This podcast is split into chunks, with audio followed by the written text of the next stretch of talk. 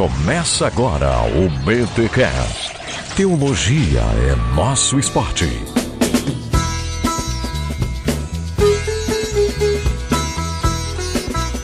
Muito bem, muito bem, muito bem. Começa mais um BT Cash de número 294. Eu sou Rodrigo Bibo e hoje nós vamos falar do grupo dos sete. Se eu entendi direito.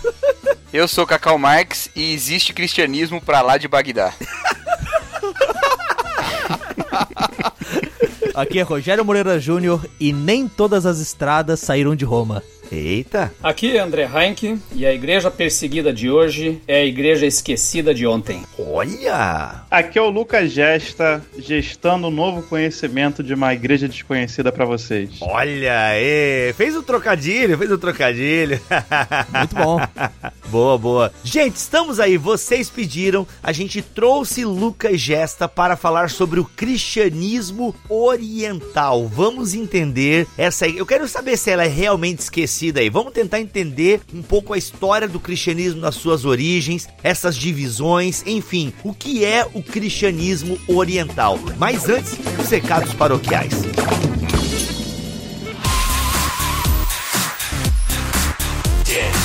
E nos recados paroquiais dessa semana, galera, chegou o dia tão esperado. Mas que dia que é esse? É o dia que está liberada a inscrição para o BTD. BTD 2019 que vai acontecer dia 3 de agosto de 2019. Então corre aqui na postagem deste BTcast e garanta logo a inscrição para o BTD 2019, o BTD original que acontece em Campinas. Vai estar tá lá Davi Lago, Carol Bazo, Alexander Stoinarefa e André Daniel Heinck falando sobre o tema Igreja Urgente. Galera, será simplesmente demais e as inscrições estão abertas. Presta atenção aqui. Alô, você mantenedor. Você recebeu um e-mail já tem duas semanas e você que está na comunidade do Telegram também está sabendo para se inscrever no evento com antecedência. Tanto que nós já temos 50 inscritos no evento. Se você é mantenedor e está ouvindo, gente, eu não recebi e-mail. O que está acontecendo? Ó, manda um e-mail correndo para mantenedores@bibotalk.com tá bom? Manda um e-mail correndo, porque a Camila vai travar aí umas 20 vagas para vocês mantenedores que não viram o e-mail, enfim, passou batido o e-mail, aquela coisa toda. Então a gente ainda vai segurar um pouquinho mais para vocês. Mas, quer garantir mesmo? Corre e já se inscreve no BTD 2019, tá bom, gente? Estão abertas as inscrições para o BTD 2019. Só vou falar isso corre, porque das 220 vagas, 50 já foram ocupadas. Das 220 vagas, 50 já foram ocupadas. Ou seja, só tem mais 50 vagas para a galera ganhar o brinde, porque os 100 primeiros inscritos vão ganhar brindes do BTD, tá bom? Então corre, não demora, porque a gente quer um evento show. 220 vagas, a gente vai ter menos pessoas que no ano passado, mas aí vai ter mais conforto Coffee Break top, Coffee Break top. Se você já achou bom o Coffee Break do ano passado, meu irmão, você achou bom o Coffee Break de Brasília? Você achou bom o Coffee Break de Porto Alegre? Meu irmão, vamos manter o nível. No caso do, do ano passado, vamos aumentar o nível. A gente vai tentar chegar no nível do Coffee Break de Brasília, tá bom? Porque de Brasília lá o pessoal que organizou a Esther não brincou em serviço, meu irmão. O Coffee Break, eu queria ficar no Coffee Break, não queria nem voltar pro evento, de tanta coisa que tinha para comer. Mas esse ano, no BTD de Campinas, a gente vai contratar uma empresa, vai ser um coffee break legal. Então, galera, palestras de qualidade, gravação de BTcast ao vivo, tá bom? Comunhão, louvor, comida. Meu irmão, o que, que você tá esperando para correr pro BTD 2019 que acontece em Campinas, tá bom? O endereço, tudo, todos os detalhes da postagem estão aqui na descrição deste BTcast. Então corre, meu amigo. Lucas,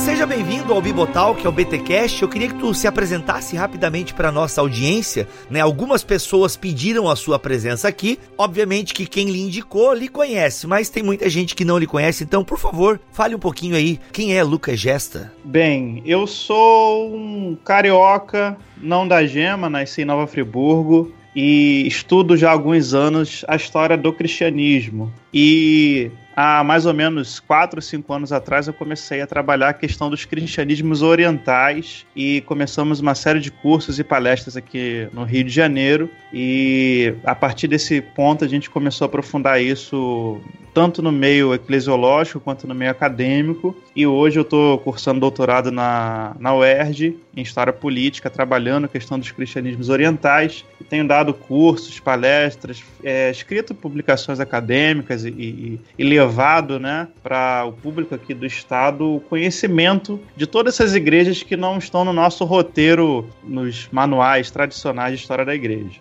Bem, a primeira pergunta que nós temos que fazer, Lucas, é justamente isso, né? Cristianismos orientais, né? Você já fala no plural, mas quem, o que são esses cristianismos orientais e por que você afirma, né, com base nos seus teóricos, que é uma parte esquecida da nossa história, né? Você até usa um termo no seu artigo, que inclusive estará linkado aqui na publicação deste BTcast, no post desse BTcast. Você fala de uma visão historiográfica eurocêntrica. Explica um pouco para nós e começa a nos introduzir nesse tema aí dos cristianismos orientais. Por onde a gente começa para entender o que seria essa visão historiográfica eurocêntrica e por aí vai? Sim, cristianismos orientais são todas aquelas igrejas ou tradições cristãs que surgiram já na antiguidade, fruto da primeira expansão de discípulos e apóstolos vindo da Palestina e da Síria, né, Jerusalém e Antioquia, que tem como paradigma não o raciocínio ou o pensamento da Europa, do Ocidente, mas sim com bases em raízes asiáticas e africanas. Então são tradições que surgiram, cresceram e existem até hoje dialogando apenas com o mundo asiático africano, ou seja, dialogando com o mundo oriental, porque a gente considera né, a, a, a como Oriente cristão não só a Ásia quanto a África também. Então essas igrejas que são importantíssimas para a formação da nossa teologia e até da, do Novo Testamento, essas igrejas elas, elas se perpetuaram como um, um, igrejas que esquecidas ou igrejas mortas por conta de uma construção do catolicismo europeu. Como eu explico lá no artigo, aqui no Brasil, aqui no Ocidente, Estados Unidos, né, nós temos uma história do cristianismo criada pelo europeu, né, e formada inicialmente pelo católico. E o católico nunca teve comunhão com essas igrejas orientais, e por isso uma das formas de eliminar a existência delas é, sem, sem combater, é tirá-las da sua memória, tirá-las da sua história. E o protestante, ele comprou essa ideia, uh, que é uma ideia muito clássica hoje, que no início, na antiguidade, só, existe, só existia a igreja católica apostólica romana, que o cristianismo de Roma foi para o mundo inteiro, né? Uh, e o protestantismo comprou essa ideia porque o protestantismo é uma religião, é uma igreja oriunda do catolicismo, e como se a Europa fosse o centro de expansão cristã do mundo. Porém, historicamente, nos primeiros mil anos, tá? Mil anos de, de, de cristianismo, há muito mais cristão no Oriente, por exemplo, há muito mais cristão na janela 1040 do que é, na Europa em si. E há muito mais teologia, hinos, poesia cristã, arte cristã é, sendo produzida no Oriente, em termos de livros, em termos de, de, quantidade de teólogos e pensadores, do que no Ocidente, nesse primeiro milênio cristão. Então, a, a nós não chega esse conhecimento por conta de uma questão combativa, de uma questão apologética que vai é, surgir a partir dos concílios, que a gente chama de concílios ecumênicos. Né? Então, a partir do terceiro concílio ecumênico, a memória dos cristãos orientais começa a ser, ser esquecida e até mesmo geograficamente eles estão distantes, né? São igrejas que estão distantes do Ocidente geograficamente e que se expandem na direção da China, né? Ou na direção é, da Etiópia. Ah, ou seja, muito longe desse nosso mundo. Então, nós aqui no Ocidente somos fruto de um cristianismo é, essencialmente ocidental, né, medieval e moderno. Que só vai descobrir essas igrejas, redescobrir essas igrejas orientais só a partir das, da, das grandes navegações ou, no caso protestante, só a partir das missões do século XIX. Então, é por isso que às vezes eu coloco cristianismos orientais, o pessoal pergunta, aí eles acreditam em Jesus? Eu falei, são cristãos. ah, eles têm a Bíblia? Eu falei, é, com certeza, eles é que formaram, ajudaram a formar a Bíblia, né? Ah, eles são, eles são sincréticos, eles se misturam com o budismo e tal. Eu falei, é, não tem nada mais sincrético que as nossas igrejas aqui no Ocidente, né? Que se misturam com, com, com as religiões dos povos invasores, nórdicos, escandinavos, enfim. Ô Lucas, deixa eu te interromper aqui. Por exemplo, né? Agostinho era da África, não era? É, Agostinho ele era da, do norte ocidental da África, essa que é a ideia é o norte de Cartago, de Hipona, de regiões que ele foi bispo e, e, e, antes foi monge, e que tinham já cultura romana, cultura latina como imperante, a própria língua latina. Ah, entendi, entendi. Diferente do norte oriental, que seria o Egito, né? Que ali o que uhum. predominava não era a cultura latina, mas sim a cultura copta. Eu quero chegar nos coptas aí, até porque eles foram alvos de muitas perseguições ano passado e tal, não sei como é que tá esse ano. Lucas, é, pra gente ter uma noção assim do quadro geral, é, a gente pode falar algo do tipo o começo da igreja, e é tudo mais ou menos uma coisa unida e até não tão centralizada. Aí depois a gente tem esse cristianismo que sai do Império Romano, que é um tipo de cristianismo oriental, e aí você tem o Império Romano com o, é, a fé cristã ali, mas com vários é, patriarcas, de certo modo, com vários bispos, e depois com o cisma, aí então você tem é, ali no, no começo do, do milênio a Igreja Católica de fato, que a gente gente conhece. E aí aquilo que era o Império Bizantino vai ser um outro, que vai ser aquilo que a gente chama hoje de Igreja Ortodoxa Oriental, né? Dá pra gente separar em três grupos assim, e aí começar a, a partir disso e, e, e destrinchando? É, o que é complicado, o que ensinam pra gente, a história que ensinam pra gente é a mesma coisa que a história que a gente ensina pra criança no ensino fundamental e médio, dos grandes marcos, dos grandes monumentos, da simplificação das coisas, né? Então a história que ensina pra gente que no início das coisas seria uma idade do ouro, que todo mundo era unido, que tinha uma instituição, uma igreja com bispos e patriarcados sólidos. Só que nada disso é real. Tudo isso são construções posteriores ao momento. Ou seja, são tentativas teológicas de firmar um, uma ideia de igreja no presente, jogando o que eu quero firmar para o passado. Nunca foi, nunca teve união, nunca foi bonitinho, nem na igreja de Jerusalém. Aí que eu mostro naquele aquele artigo que eu escrevi há algum tempo atrás sobre Paulo, é, Antioquia e a formação. Antioquia, Paulo e a formação da religião cristã. Sempre houveram vozes, desde que Jesus Cristo ressuscitou e, e não andou mais ali entre as pessoas, houveram várias vozes que institucionalizaram da sua forma a, o movimento de Jesus, aquilo que Jesus falou, viveu e pregou. Só que criaram na nossa mente é, que não, que era tudo uma coisa só e acabaram tirando do esquecimento os movimentos, é, como eu vou dizer, heterogêneos. Meio que para dizer que é tudo parecido, a gente ignorou aquilo que não era parecido com o que a gente queria. Exatamente. Aquilo que não é parecido com o que, o que eu quero, o que eu creio, ou é herético ou simplesmente eu faço desaparecer. Tá, me dá um exemplo aí, porque eu tô sentindo um cheiro de Bart Ehrman aqui. É brincadeira. não, eu sou da, eu sou contra a linha do Herman, tá? Eu sou psicologicamente saudável, não tenho que me vingar de nenhum problema passado de sou professor do EBD. Sou...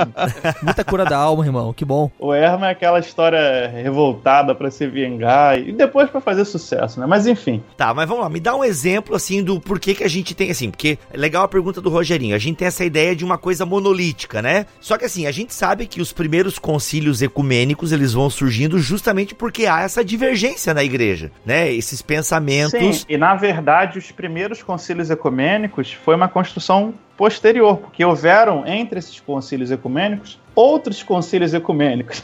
Hum. Só que esses foram esquecidos e lançados no, no, no, mar do esquecimento porque não aprovaram a doutrina que seria aprovada a posteriori, entendeu? Então vou citar um exemplo. Para começar, eu coloco como a igreja mãe, a igreja mais missionária do século I, a igreja que mandou realmente o cristianismo que a gente tem hoje, a ideia que a gente tem de cristianismo primitivo, foi essa igreja que criou, que é a igreja de Antioquia. A ela se juntaram Paulo, a ela se juntaram todos aqueles é, que a gente chama de, de diáconos, né, os sete helenistas, a ela se juntou uma gama de gente que entendeu que o cristianismo era para ser pregado para o mundo inteiro, para o gentio, para o livre, para a mulher, né? Diferente da igreja de Jerusalém, que era uma igreja, não era nem uma igreja, não usava nem esse nome eclésia, era uma sinagoga, né, que pregava só para judeus. Quem entendeu realmente o que Jesus queria foram esses judeus helenistas que acabaram sendo expulsos de lá, foram parar em Antioquia. Eu estou resumindo aqui porque programa tem tempo, né? E essa igreja de Antioquia, ela vai mandar missionários para todos os cantos da terra, né?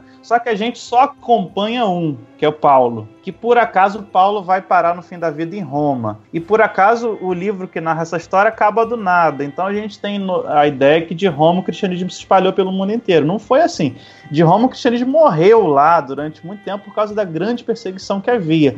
Mas a, a, a, a igreja de Antioquia, as igrejas da Ásia Menor continuaram evangelizando. Então, vou citar um exemplo. Nós temos no Iraque um grande berço de expansão cristã, inclusive um patriarcado que ninguém ouve falar, que é o patriarcado de Seleucia da Crense Fonte. Ali havia uma tradição cristã de exegese literal da Bíblia e uma tradição cristã que reafirmava a humanidade de Jesus. Pessoal de Antioquia. É, o pessoal de Antioquia foi migrando para o final da Síria, para a fronteira, até chegar na Pérsia, onde hoje é o Iraque, né? Próximo ao rio Tigre Eufrates, ali foi um grande berço cristão de teologia. Aí as pessoas geralmente perguntam ah, qual é o nome da igreja. Tem vários. Essa igreja que sai é, originalmente de Antioquia, ela é conhecida hoje como Igreja Assíria do Oriente. Só que chegando no Iraque, ela recebe o nome de Caldeia. É, chegando na Índia, ela recebe o nome de Igreja Tomazina. Ah, chegando à China, ela toma outras, outras feições, outros contornos. Chegando na Arábia, ela toma outros contornos também. Então, o, o que reúne essas igrejas é uma ênfase na humanidade de Cristo. Né, do Cristo que viveu, e uma linha teológica, filosófica, mais ligada ao judaísmo do que ao platonismo. Por outro lado, a gente tem uma outra linha cristã, que é a linha que se desenvolve na, em Alexandria, no Egito. Essa linha dá mais ênfase à divindade de Cristo e ela tende a menosprezar a humanidade de Cristo e ela dá mais ênfase ao platonismo nessas explicações. É ali que surge a nossa teologia sistemática. O que Agostinho contribuiu de sistemática neoplatônica para o Ocidente, ele aprendeu é, da linha egípcia. Da escola alexandrina. Da escola alexandrina. E dali você tem algumas denominações que surgem. Por exemplo, os coptas, no Egito, a igreja da Núbia, que é a única igreja oriental que se extinguiu por conta da perseguição. E quem foi a Núbia? Era simplesmente chamada Igreja da ah. é brincadeira, é que a Igreja da Núbia, queria saber quem é essa Núbia. a Coitado. Núbia existe hoje, né? A Núbia existe hoje, mas antes era, era outro nome, enfim. E a Igreja da Etiópia, que é uma das igrejas mais interessantes que existem hoje, né? Os etíopes, eles têm uma aproximação muito grande com o mundo judaico, eles têm a Arca da Aliança, que dizem que está com eles, eles se circuncidam né? Mas aí a pessoa fala, ah, então eles não são cristãos. São, eles creem na mesma coisa que a gente. Pelo menos até o quarto concílio, até o terceiro concílio, eles creem a mesma coisa que a gente. E, enfim, é uma igreja que ninguém conhece, assim, basicamente ninguém conhece, mas ela tem muita. Ela vai ter muita ligação na década de 60 com o mundo ocidental. Porque é com contato com essa igreja que vai surgir o Rastafari, né? A tribo de Jah. É, já é uma tradução errada de Salmos. Eu esqueci o nome do o número do Salmo aqui. O nome do nosso Deus é Já. Tinha na Fiel antigamente. Eu lembro que minha avó falava que Deus ia resolver a coisa rápido porque o nome de Deus era Já. e na King James, que era a versão lida na Jamaica, tava que o nome do nosso Deus é Já que no original o nome do nosso Deus é Yahvé, né? E por isso que eles adoram a Yahvé, a Jah, né? Mas enfim, Bob Marley, essa galera é outra coisa, mas eles são inspirados na igreja etíope que é presente naquela região, né? Misturando com outros elementos.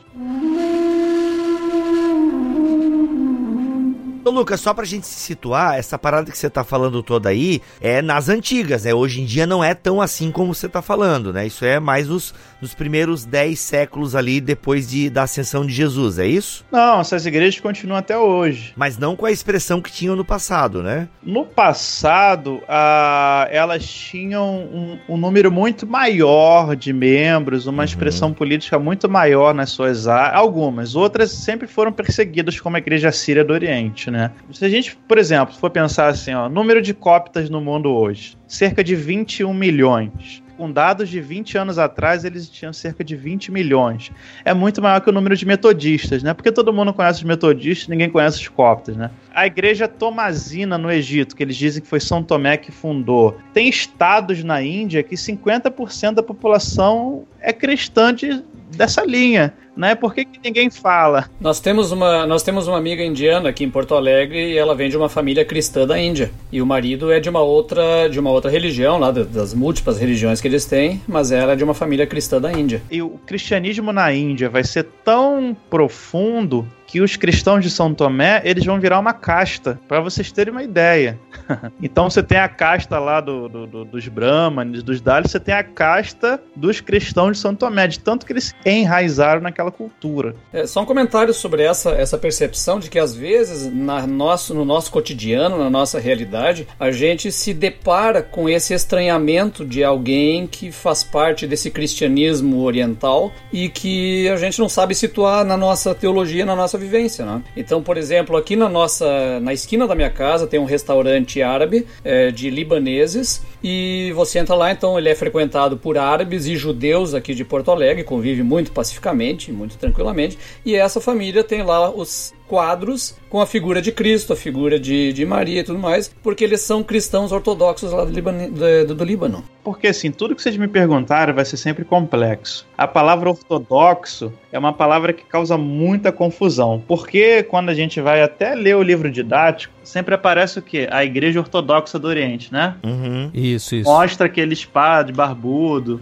Alguns livros até chamam de Igreja Católica do Oriente, não é assim? Cara, aí tu me pegou. Tem que ver o pessoal da história aí. Sim, sim. É o pessoal que tem aquele batismo muito estranho com a criança. É, o batismo afogando a criança, né? mas não afoga, não.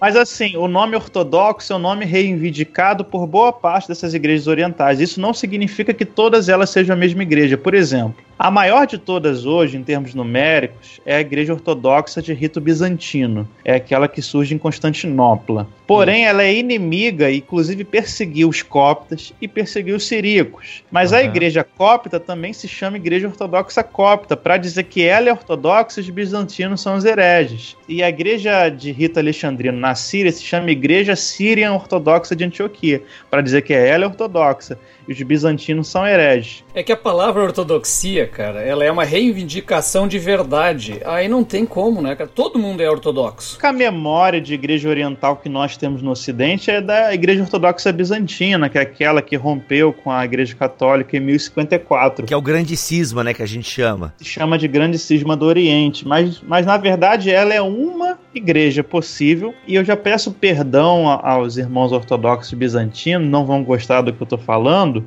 mas a minha visão como historiador é a igreja ortodoxa de rito bizantino é uma das últimas igrejas orientais a surgir. Ela realmente é a igreja que surge a partir da, da- das transformações causadas por Constantino. O pessoal diz que Constantino criou a igreja católica. Não, Constantino criou, quer dizer, Constantino não criou, mas permitiu os meios para surgir a igreja ortodoxa de rito bizantino, que não existia o rito bizantino antes e nem tinha uma tradição diferente é, em Constantinopla antes. Antes de haver a igreja ortodoxa de rito bizantino, havia a igreja copta no Egito, havia a igreja siríaca em Antioquia, na Pérsia, havia os cristãos de São Tomé desde o século I na Índia. Então, o- tudo que eu falar geralmente vai soar como complicado porque é complexo. É a mesma coisa eu querer explicar a, a, a igreja protestante hoje. Uhum. É um milhão de, de pastores, é um milhão de doutrinas, é um milhão de fontes diferentes, é muito complicado.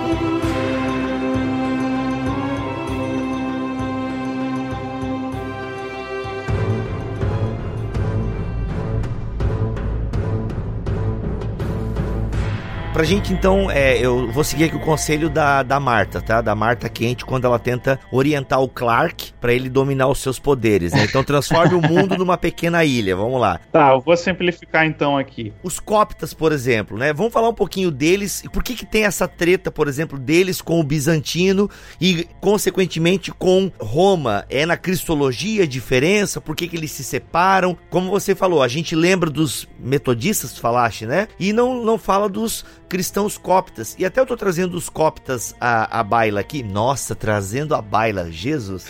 Fazia tempo que eu não falava essa. É, porque volta e meia os cristãos coptas aparecem na mídia, né? Porque são perseguidos, né? Por é, jihadistas, enfim, são assassinados. Teve até uma explosão ano passado numa igreja é, de cristãos coptas. Então, talvez a, a, o pessoal, ah, eu já ouvi falar desses coptas aí. Então, fala um pouquinho deles para nós. Eu não sei se cabe nesse momento do nosso papo, para você poder explicar um pouco por que, que eles são esquecidos, a treta que eles têm com os demais é, cristãos e tal. Acho que a gente podia. Sim, sim, O que, sim. que tu acha? É que assim, quando a gente pensa em diferença de igrejas, nós protestantes raciocinamos em, em relação a quê? Doutrina, né? Uhum. Uhum. Os orientais não pensam a diferença em relação muito à doutrina, mas sim a rito. E rito é a diferença da é, é a soma da cultura com a língua, com a, a- a liturgia e um pouquinho com a doutrina. Então, se você chegar hoje no Egito, você vai ver a igreja copta, que é a original. Mas você também vai ver uma igreja ortodoxa bizantina lá, que é chamada de Melquita. E você vai ver uma igreja luterana, de doutrina de Lutero, celebrando o rito em copta. Caraca. E você também vai ver uma igreja católica, tá? Apostólica romana, celebrando o rito copta. A gente tem um pouco de dificuldade de pensar a questão de rito, porque todas as nossas igrejas bas- basicamente é o mesmo rito, é aquilo que toca na rádio, é, é o momento do apelo, da oferta, da pregação. A gente não quer chamar de rito, né? Mas é rito. Isso, mas é um rito que não é pensado, ele é ele é pragmático, tipo, dá certo. É worshipado. Não, é porque antes de haver o gospel, o gospel assim, internacional, havia o movimento evangelical, né, que surge no, no final do século XIX, início do XX nos Estados Unidos, que é assim, eu tenho que fazer um negócio para dar certo, para ganhar alma. Então aqui no Brasil é igual audiência em rádio, audiência em televisão. A liturgia nossa é, de- é aquilo que dá certo. Né, aquilo que atrai gente. No Oriente, não. A liturgia, o rito, ele é baseado numa tradição de, de séculos. Por exemplo, a gente, quando pensa ah, quais são as línguas da teologia, a gente pensa latim, né? E o grego e o hebraico para estudar a Bíblia. Mas a teologia lá é feita em copta, é feita em árabe, é feita em siríaco, é feita em guetes. É um mundo muito grande. E essas línguas são línguas hoje que os exegetas estão procurando melhores traduções da Bíblia nela. Tanto é que a Bíblia em siríaco, que eles estão dizendo que a Bíblia em aramaico, mas não é aramaico, é siríaco, é o aramaico moderno, a Peshita, tá vindo em, em cheio hoje aqui pro Brasil, o pessoal tá traduzindo, o pessoal tá descobrindo a, a Peshita, né? Não sei se vocês já ouviram falar. Mas assim, vamos citar, por exemplo, a-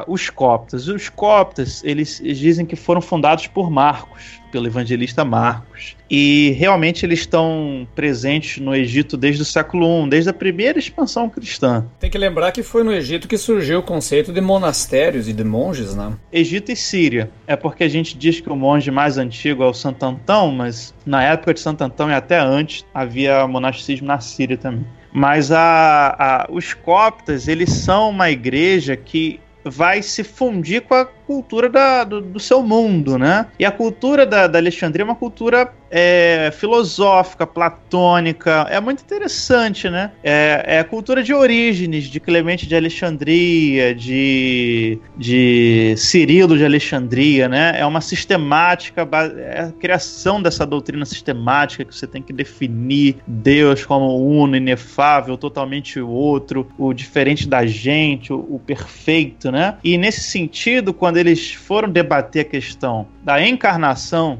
aí começou o problema. Hum, que é o concílio de Éfeso e de Calcedônia ali. Éfeso e Calcedônia, Jesus. O que, que é? Se Jesus é Deus, ele não pode ter humanidade e nem ser passível. Mas se Jesus é homem, ele, uma das características humanas é a passibilidade, né? é a imperfeição. Mas Jesus não pode ser imperfeito porque ele é Deus e ele não pode ser dividido. Ele não pode ser Deus e homem, ele só pode ser uma coisa só, ele só pode ser um Deus encarnado. Então a, a, a- a doutrina copta vai, vai dar ênfase ao Jesus divino, semelhante ao que já era presente no mundo egípcio. Isso, né? O faraó é o quê? É um filho de, dos deuses em formato humano, só que ele ali não é homem, é, é um, é um ser divino sentado. É um exemplo. Outro lado do, do oceano ali, você tinha a igreja de Antioquia, que tinha memória histórica de Jesus. Ela foi formada por famílias que andaram com Jesus, que viram Jesus suar, fazer cocô, é,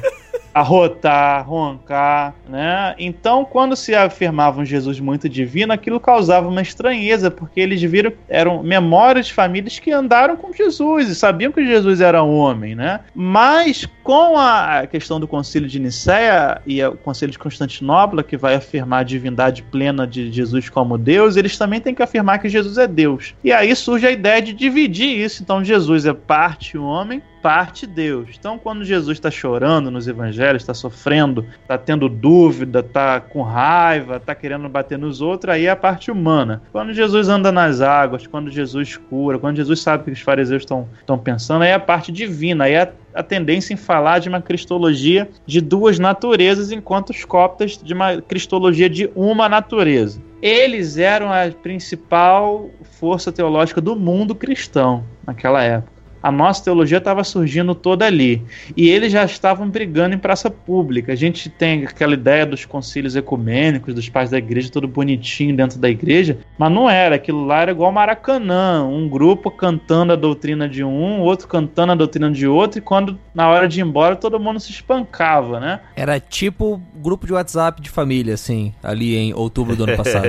Ou era tipo é. Flamengo e Vasco. Ou tipo arministas e calvinianos na internet. Isso. E isso, isso. Só que a, a, hoje o calvinista arminiano, tudo covarde, né? Eles se xingam, mas quando chegam na frente do outro, é, dão a paz do Senhor. Naquela época eles iam pra pancadaria mesmo. Continue na paz do Senhor, pelo amor de Deus. Ignorem o Lucas agora, pessoal, por favor.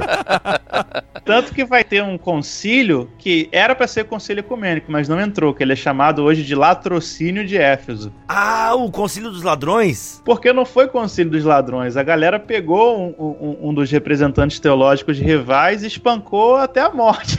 Caraca, mano. Nossa, pessoal, ignorem o Lucas completamente. Continue dando para o Senhor e sendo hipócritas, pelo amor de Deus. Não, eu falei essa semana na faculdade que a gente tá vivendo uma das melhores épocas da humanidade, porque a gente não se mata, né? Ah, naquela época se matava Olha. em nome de Deus e, e, e, se não matasse, não tinha paz no coração. Sabe aquela paz que você prega no final do culto?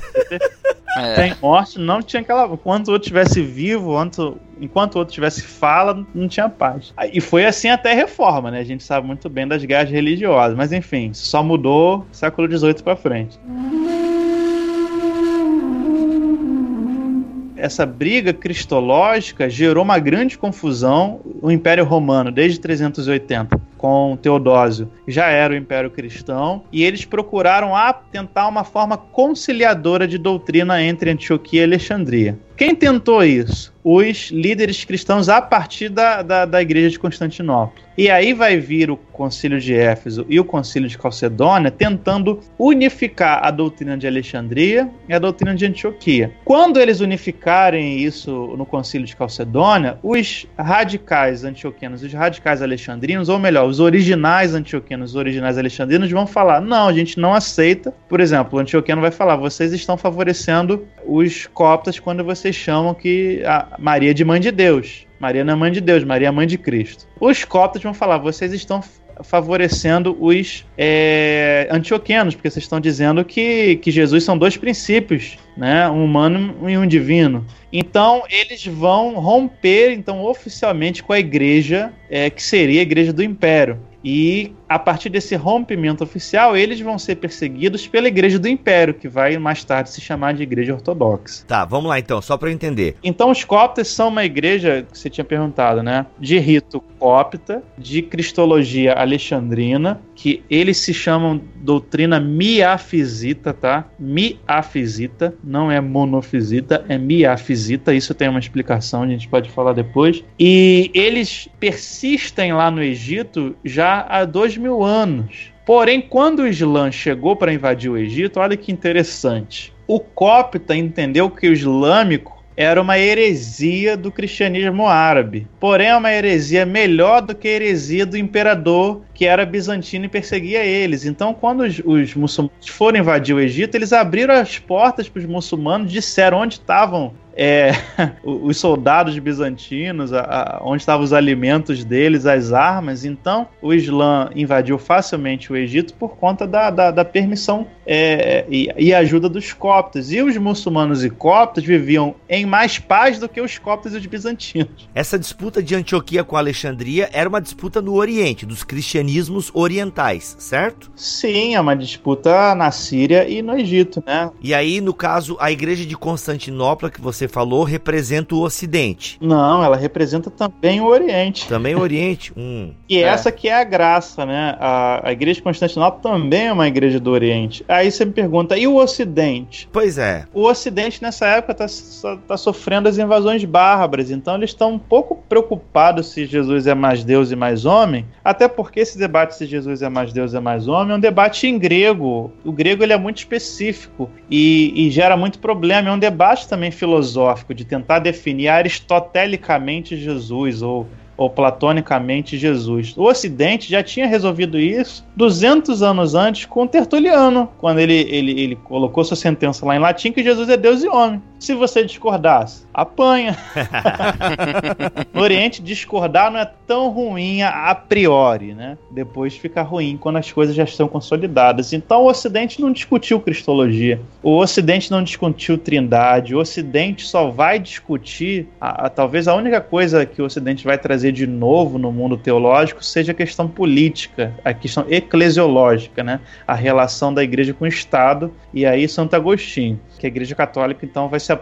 O debate teológico católico inicial no Ocidente é, é o debate entre Igreja e Estado. Né? O debate da, da escolástica, em parte, é um debate de apologética para provar Deus, e depois o debate da escolástica é um debate também de igreja e Estado. E depois, quando vierem os pré-reformadores e a reforma, o debate vai ser um debate soteriológico, né? É, o que, que é graça, é, o que, que é preciso para ser salvo, quem é salvo, quem é não salvo. O resto, ou seja, 80% da teologia cristã, ou seja, o que, é a Bíblia, a ideia de uma Bíblia, a ideia de uma trindade, a ideia de um Espírito Santo, né? A gente não tem uma doutrina do Espírito Santo no Ocidente até o século XX. Tudo a gente comprava do, do, do passado os siríacos têm uma teologia do Espírito Santo desenvolvidíssima. É muito interessante que o Espírito Santo é visto com aspectos femininos. Assim como na Bíblia, né, no, no Antigo Testamento, o Espírito Santo é, é, é afirmado como princípio feminino, Ruá, e no, e no Novo Testamento também. Então é interessante que eles, eles raciocinaram a teologia do Espírito Santo na ceia e vários outros aspectos que a gente exclui a, a ideia do Espírito Santo. É essa que é, que é engraçado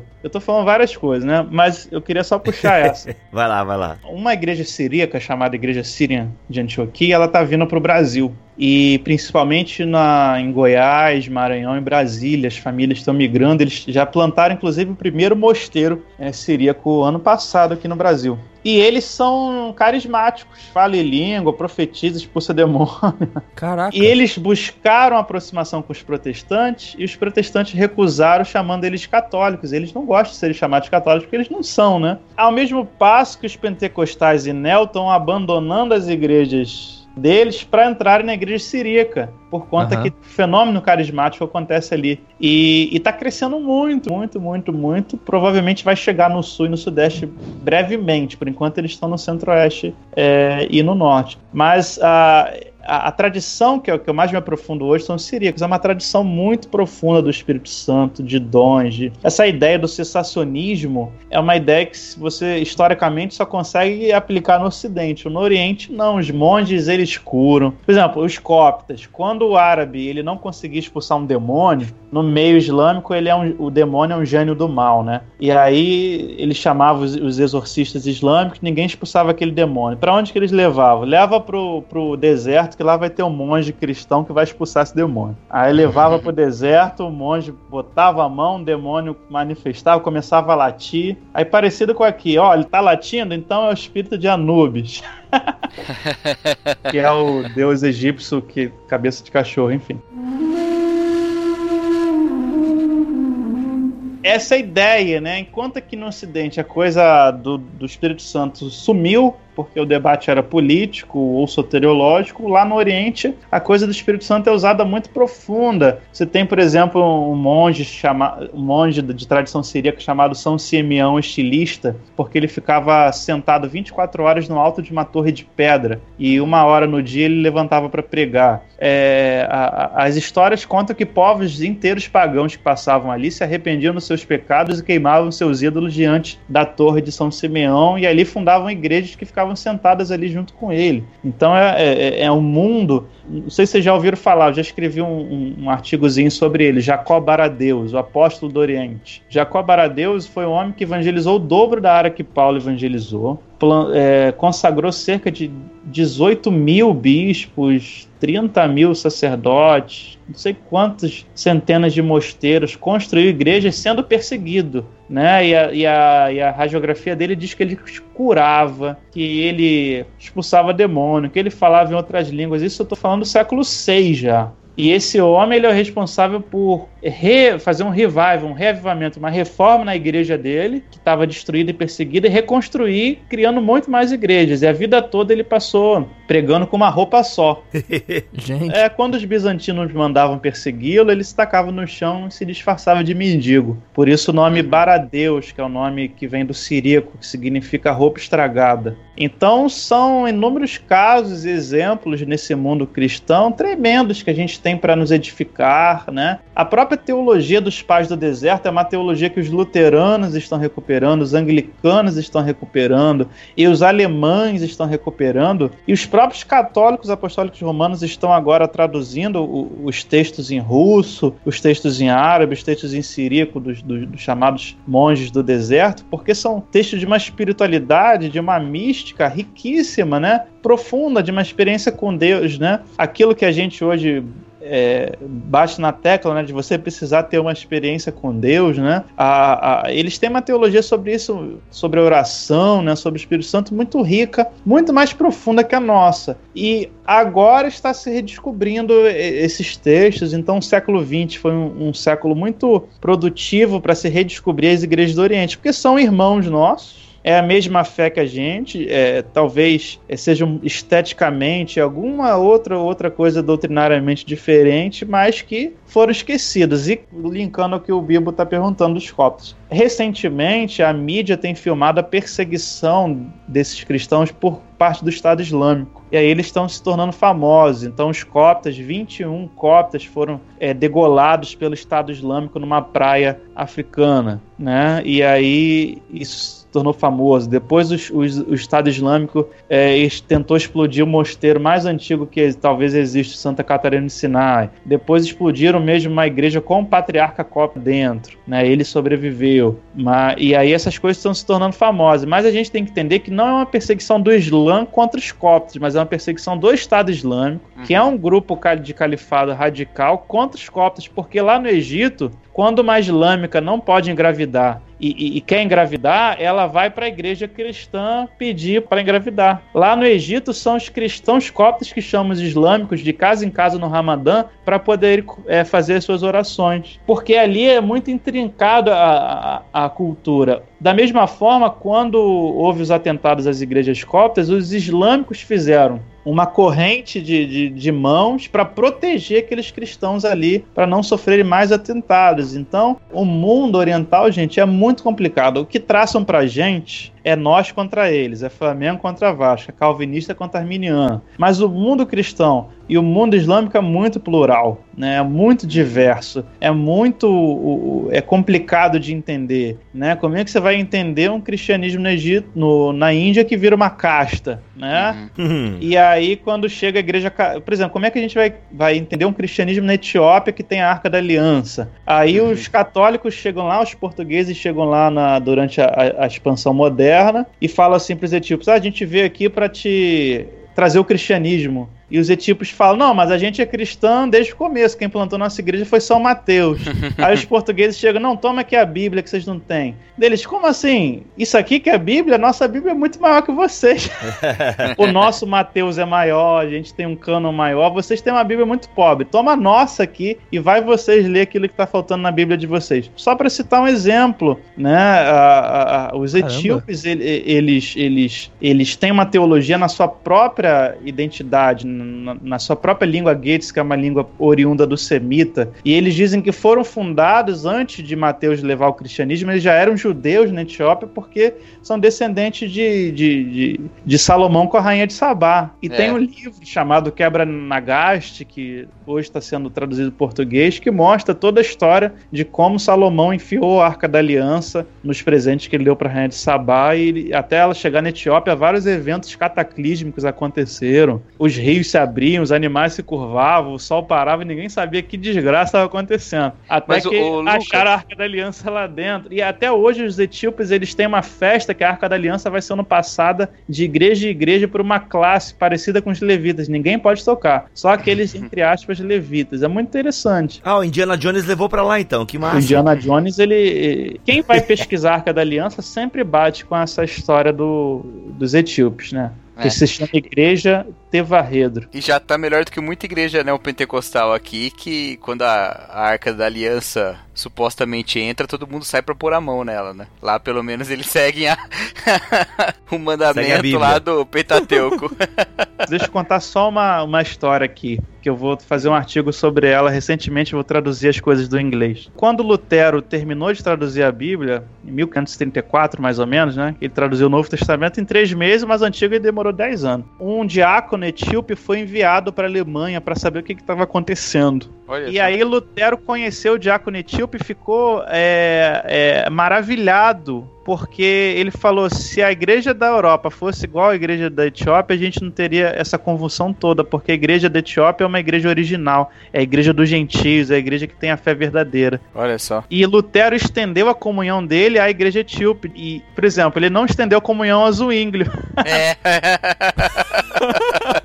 Sacanagem. Aí Lutero pegou a, a confissão de fé menor e deu para Etíope ler. E o Etíope falou: Eu concordo, essa confissão, Lutero, é a própria fé. E ali ele falou: se a igreja católica tivesse conhecido os etíopes, ela não tinha se deformado tanto, porque os etíopes não têm transubstanciação, os sacerdotes casam, o etíope não tem purgatório, o etíope não tem papado, não tem nada disso. É muito interessante a, o, o- pouco de contato que vai ter da igreja re- protestante inicial com os orientais é muito profícua o contato que Melanchthon vai ter com os bizantinos.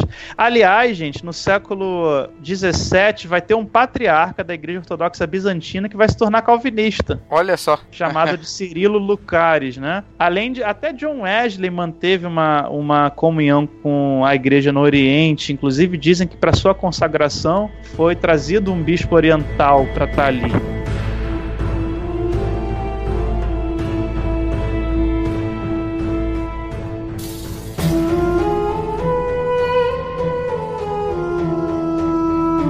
Lucas, vamos viajar um pouquinho agora da, da África pra, pra Ásia, porque o debate todo lá do, do concílio de Éfeso, da Calcedônia, trouxe aquela divisão toda com aqueles que ficaram chamados de nestorianos e considerados hereges, né? Pela igreja do ocidente ou pela igreja é, católica do momento. Não sei qual é o nome que eu uso agora, mas...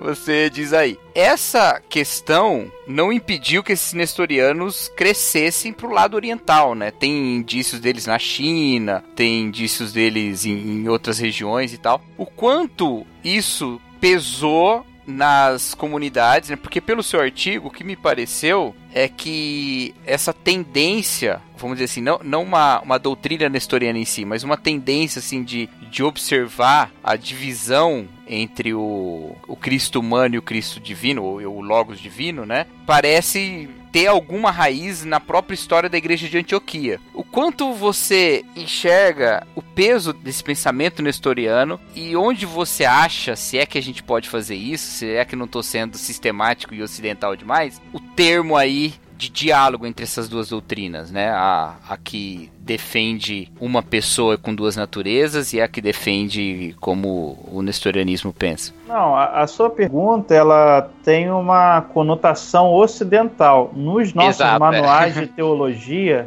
tem assim, é, heresias da antiguidade, nestorianismo. Todo manual de teologia sistemática tem isso, né? E isso não existe, na verdade. É, primeiro, não foi Nestório que criou o diofisismo. Segundo, o que a igreja, que a igreja hoje se chama Igreja Síria do Oriente, prega não é o diofisismo. Terceiro, quem salvou, gente, se não fossem por eles, a gente não teria um Cristo humano. Né? Quem salvou a ideia que Jesus passou fome e sede e que Jesus poderia ser tentado, mas preferiu não ser tentado e assim honrou a Deus e isso exalta a raça humana, como está lá em Irineu de Lyon, que é considerado pai da igreja, e na história é considerado herege, mas ambos pensam da mesma forma, né? Foram esses cristãos. E o próprio Nestório, no fim da vida, ele escreveu um diário, que inclusive foi encontrado recentemente na China, dizendo, ó, eu não disse nada daquilo que falaram que eu disse no concílio de Éfeso, foi tudo é, invenção daquela desgraçada daquela imperatriz.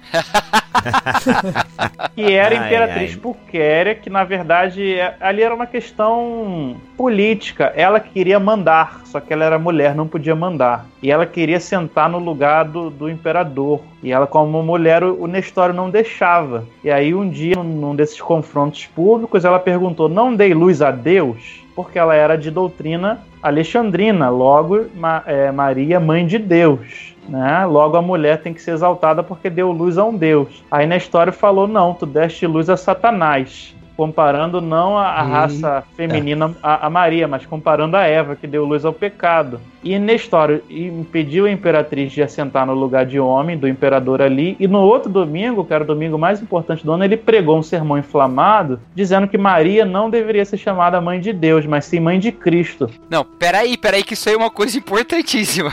Calma, Você- coisa que ah. qualquer evangélico, se você perguntar em qualquer igreja do mundo, Maria, mãe É. de Deus ou mãe de Cristo? Você vai responder, mãe de Cristo. Ai, cara, nem me fale, que eu já passei tanto nervoso com isso. que- É, é verdade, é exatamente. Maria não pode se intitular da mãe do ser divino, na- tô falando na visão de Nestório, Uhum. por conta que ela é um ser humano. Por mais que eu tenha que definir que Cristo é Deus, Cristo é Deus, mas veio em homem. Cristo tinha sua alma humana. Essa que era a questão. Para os egípcios, a alma humana foi dissolvida pelo Logos.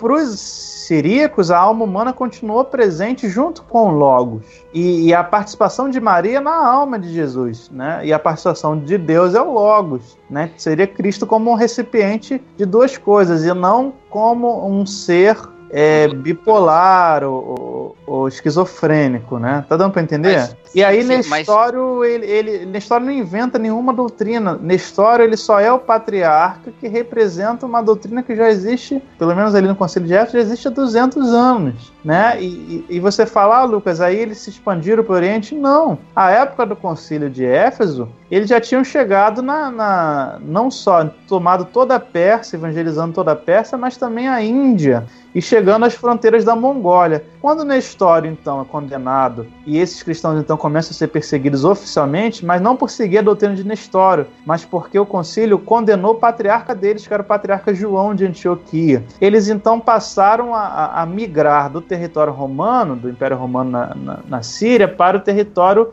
persa, o território zoroastra, né? E lá entre os zoroastras, como eles foram perseguidos pelos romanos, os romanos são inimigos dos zoroastras, eles vão receber bem esses cristãos e aí sim, eles vão poder começar agora a ir para a China mesmo. Uhum. Então eles vão para o Nepal, Mongólia, China e vão criar um patriarcado. e Isso é outra coisa que ninguém sabe. No século VIII eles criaram um patriarcado no Turquistão. Nossa, Para ter um patriarcado tem que ter muito bispado. Para ter muito bispado tem que ter centenas de milhares de igrejas. É, a gente estuda sobre né, os concílios ecumênicos e quais são as resoluções e quais eram as, as forças ali em disputa e tal. Mas esse aspecto que você colocou político do, do concílio de Éfeso não, não tem só a questão política também, mas é uma questão sendo debatida de gênero aí ou não? Porque qual que é a questão da mulher na, na política e na igreja, no caso? O egípcio, ele já tem uma cultura de, de divinizar a mulher, de ter as suas deusas. O siríaco já tem os deuses mais machos, como o deus hebreu, é o Deus homem, né? E a tradição capadócia, enfim, ela ela está se desenvolvendo nessa época. Então, a, o que tem em Constantinopla é uma guerra. Quem que vai ocupar o patriarcado de Constantinopla? Um alexandrino ou um antioqueno, né? Mas tá tudo está envolvido, a questão da mulher está envolvida e, mas assim, essa caricatura de nestorianismo não é real. Os manuais de teologia e cristologia assírios, né, da, da linha antioquena, são muito mais profundos do que o nosso manual de cristologia.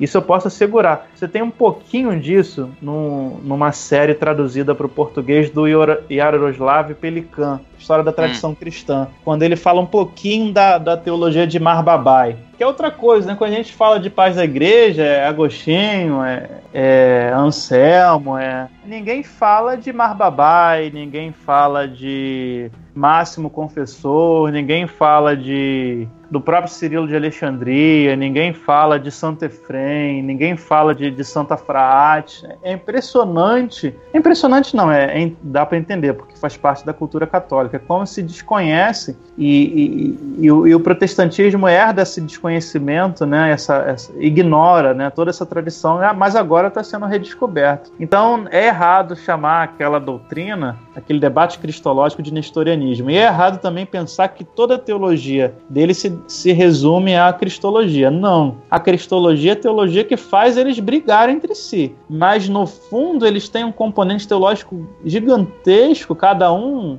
os alexandrinos em, em relação à questão uhum. cultica que a gente não tem. E os siricos em relação ao Espírito Santo que a gente também não tem. Até porque ia ter uma treta depois dos alexandrinos também, com, com por exemplo, ou no mesmo período ali, tem a questão de qual o papel da filosofia grega na teologia, né? Que é antes, inclusive, né? Na época, o Tertuliano vai ter essa, esse debate. Quer dizer, eles têm, tem treta com o lado de Antioquia, mas tem treta com o lado ocidental também, né? Assim, o lado ocidental nessa época, século II, está debatendo trindade, tá? Está uhum. debatendo a questão se você vai ser subordinacionista ou se você vai ser modalista. A maioria dos teólogos que a gente chama de herege no Ocidente são subordinacionistas extremados. E a maioria do, dos teólogos que a gente chama de, modali de trinitários ou, ou ortodoxos são modalistas, né? É, só que isso aí a gente esconde. Tertuliano era subordinacionista. O ataque que ele faz a, a, aos teólogos em Roma é o um ataque porque eles eram modalistas e Tertuliano então cria um subordinacionismo. Apesar dele ser o pai da, da ideia de trindade, uhum. né, essa ideia que a gente tem de teologia da trindade ortodoxa hoje é de Nicéia. Ah, foi Nicéia que construiu a teologia da trindade? Não, mas ela deu uma nova conotação à teologia da trindade a partir dos pais capadócios e outros. O que tinha, tanto no Ocidente quanto no Oriente, de trindade antes, era modalismo e subordinacionismo. Ário é, uhum. Era trinitário, tá? A pessoa fala, ah, Ário contra Sim. os trinitários. Não, Ário era um trinitário, só que um subordinacionista extremado. Ou, como o pessoal diz lá nos Estados Unidos, subordinacionismo de esquerda. Para Ário, o Logos, Jesus, continua sendo intermediário entre Deus e os homens e o ser criador de todo o universo físico. Aliás, para Ário, Deus, Pai, só criou uma coisa, o Logos. Depois o Logos criou todas as coisas, salvou a humanidade. Isso é trinitarianismo só que de um subordinacionismo extremado para lutar contra os modalistas, que vocês conhecem algum, alguns na teologia tradicional. Né? Os modalistas é aqueles que diziam que Pai, Filho e Espírito Santo não são três pessoas, mas são uma pessoa sendo manifesta de formas diferentes. Essa teologia, quem ajuda a definir melhor também é o Oriente com Orígenes, né? E enfim, a gente perde muito em, em deixar para lá esse mundo oriental. Hoje, gente, a gente está vendo um debate muito grande de como que o cristianismo pode sobreviver no mundo pós-cristão, no mundo secularizado. Coisa que esses caras lá no Oriente sabem há, há, há dois mil anos, porque eles apanham de muçulmanos, eles apanham de budistas, eles apanham de zoroastristas, eles apanham de indianos, eles apanham de todo mundo. E eles sabem muito bem como viver no mundo que não é que a cultura e a política não é deles, né? Então, há muito a se aprender. Esses debates hoje sobre o papel da igreja na sociedade, sobre espiritualidade profunda, o papel da oração que está sendo redescoberto, né? Eles têm muito a ensinar também. E a questão do Espírito Santo, que é reavivada e do Jesus homem, né? Você tem grandes teólogos é, no meio protestante, no meio católico, que defendem a reumanização de Jesus, né? Porque Jesus virou muito Deus. E você tem uma teologia fixa lá no Oriente, né? Uhum, sobre uhum. essas posições, né? Assim como o, o, o, todo esse debate que a gente está tendo hoje no Ocidente, os orientais também têm muita coisa a contribuir para a gente, né? Então uhum. vale muito a pena que eu falo quando eu dou o curso de cristianismos orientais, quando eu vou nas igrejas ou falo na faculdade, né? Aqui no Rio de Janeiro a gente está montando uma pós em cristianismos orientais na Faculdade das Assembleias de Deus. Quando eu falo isso, eu falo, gente, é, é um mundo perdido de pérolas e riquezas que vocês devem conhecer. Uhum.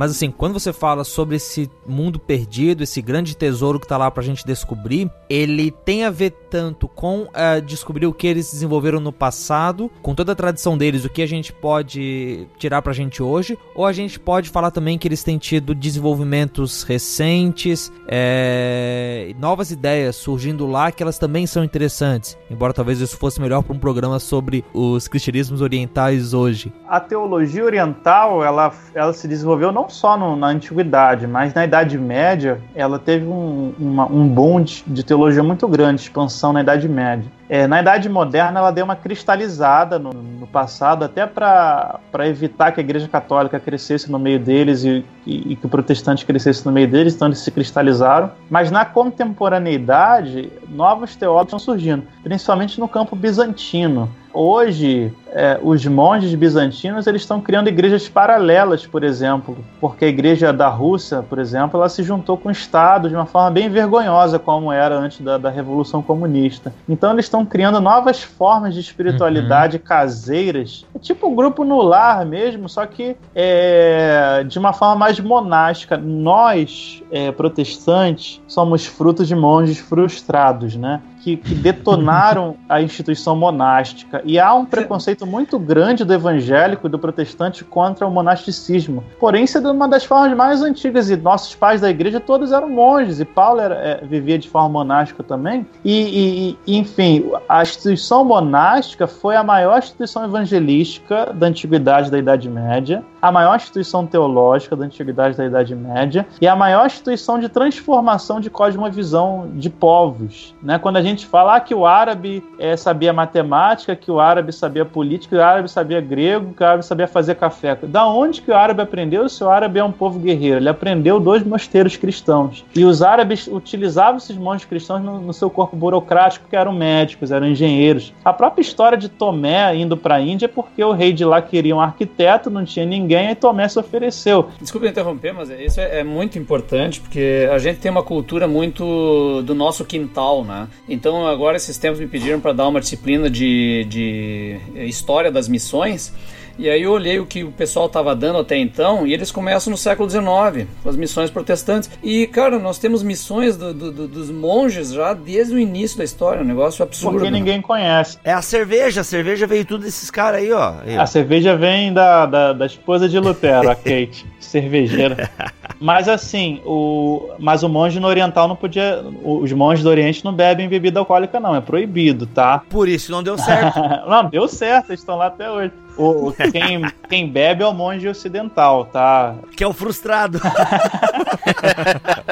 Viu, gente? Beber não faz bem mesmo. Não, isso aí, eu tô falando assim, é, é, a questão do Oriente, eles são mais ascéticos, né? A bebida, a glutonaria, né? Que é a característica do, daquele monge caricato do final da Idade Média, é uma característica europeia, né? Mas assim, a, a, o, o, sistema monástico, ele tá ressuscitando hoje no Ocidente. O mosteiro hoje mais importante da Europa, na França, é um mosteiro criado por protestantes, né? Inclusive o Paul Ricoeur é, participou, aquele mosteiro lá, eu sempre nunca lembro o nome daquele mosteiro lá da França. É, hoje tem um grande movimento na França também de freiras pentecostais. Hoje tem um grande movimento de monasticismos Caraca. evangélicos. A, a, Assembleia de Deus em Washington tem um mosteiro. Ninguém sabe disso, né? Que Caraca. acolhe crianças e adolescentes e jovens vítimas do, do tráfico e da violência urbana. Você tem um, um, um monge evangélico que, que viveu entre os coptas muito tempo e hoje ele está trazendo monasticismo para os Estados Unidos. Então a, a a ideia de monasticismo para o meio evangélico está voltando, está é, voltando não, está surgindo pela primeira vez. E, e, é muito interessante a gente pensar que, em vez de tentar inventar a roda, a gente pode aprender com os caras lá do Oriente, que são os pais disso, né? E assim, semana passada eu passei a semana toda ministrando história das missões para uma turma de missionários batistas aqui no Rio. A parte do curso inteiro foi trabalhando os monasticismos missionários, né? Os monges, né? Eles se interessaram muito e eu pouco falei de, de William Carey, de... porque isso aí todo mundo já sabe, né? É Spurgeon, essas coisas. É, eu falei, dei uma ênfase maior ao monasticismo missionário.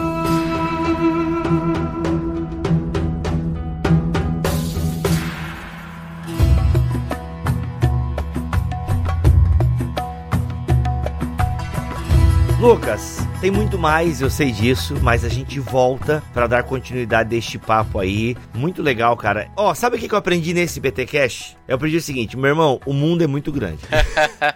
Fica na tua, entendeu? Fica na tua. Tem muita história, tem muita água passando embaixo dessa ponte. Tu é mais uma gota nesse oceano chamado cristianismo. Isso que é bom, né? É, pois é. Lucas, como é que você daria uma palavra final então pra gente acalmar agora os nossos corações? Nossos cérebros já estão fervendo mas agora, por favor, aí utilizando a sabedoria dos pais do deserto, traga-nos aí uma palavra final sobre esse assunto. Eu sei que é um, um, assunto mais técnico, mas quem sabe tu dá um jeito aí, te vira nos 30, não quero nem saber. Olha, os pais do deserto, eles têm uma, uma ideia muito interessante sobre a teologia. Eles falam assim, toda tentativa de definir Deus em termos gregos, ou em termos filosóficos, ou em termos sistemáticos, é tentar criar um ídolo. Logo, toda tentativa de definir Deus de forma platônica, sistemática, se torna idolatria. Ao invés da gente tentar explicar o mistério, por que a gente então não adora o mistério? Então a, a nossa teologia ela precisa se voltar hoje para o aspecto cultico. Né? A, a, a, o teólogo ele precisa aprender a adorar a Deus, ele precisa aprender a louvar a Deus, ele precisa aprender a se render diante do mistério. Todo teólogo que não se rende diante do mistério, todo teólogo que não é oprimido pela profundidade da presença do mistério algum dia na vida, ele acaba achando que ele é, é, é, é Deus, ou que sua corrente teológica é divina, e ele acaba oprimindo os outros e, e, e xingando o irmão e arranjando divisões teológicas, ou se afastando do cristianismo, se rendendo a filosofias políticas ou filosofias é, é existenciais que se afastam de Deus. Então, é, uma coisa que eu aprendo sempre com os padres do deserto é experimente o mistério, se renda ao mistério e depois adore o mistério, que a sua vida de teologia esteja voltada com a sua vida cultica. Muito bom, muito bom. É isso, Caraca. gente. Vou ficando. É, alguém quer falar alguma coisa aí? Não, não dá para falar mais nada para não estragar esse final aí. Posso deixar o merchan? Claro, Lucas, claro, claro. Muito bom. Diga aí, mano. Se quiser me encontrar nas redes sociais, é professor Lucas Gesta no YouTube, no Facebook, no Instagram e no Academia.edu. Academia.edu é uma rede social de trabalhos acadêmicos. Então você me encontra no Academia.edu também. É, brevemente eu vou estar gravando mais vídeos sobre os cristianismos orientais lá no canal do YouTube. Então, eu vou estar terminando meu livro que conta essa história aí da igreja de Antioquia, essa treta entre o grupo dos 12 e do grupo dos 7. O que, que isso é, gerou para a expansão cristã inicial. Então, quem quiser me acompanha aí nas redes sociais, me adiciona e, e vai ser um prazer estar com vocês. Muito legal. É isso, eu vou ficando por aqui, Rodrigo Bibo, e a gente volta no próximo BTcast, se Deus quiser e assim permitir. André, dê-nos a benção final aí. Tô te ordenando agora aqui. Não, eu não sei, cara. Não sei. Nunca decorei esse troço, cara. Não faz isso comigo. Pede pro cara que é pastor aí, o Cacau é pastor pede pro Lucas dar uma benção em, em, em siríaco aí, vamos lá.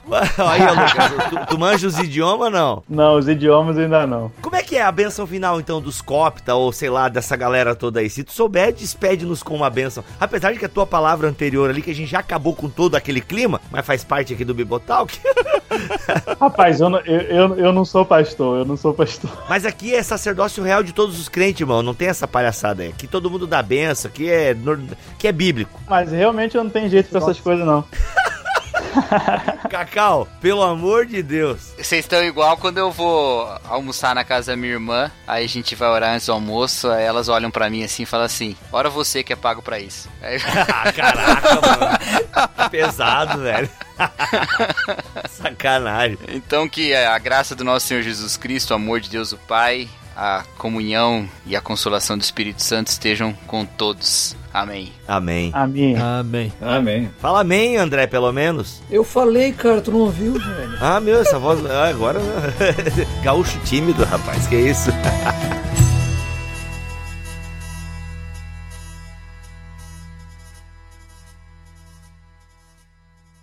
Este podcast foi editado por Mac Bibotalk Produções.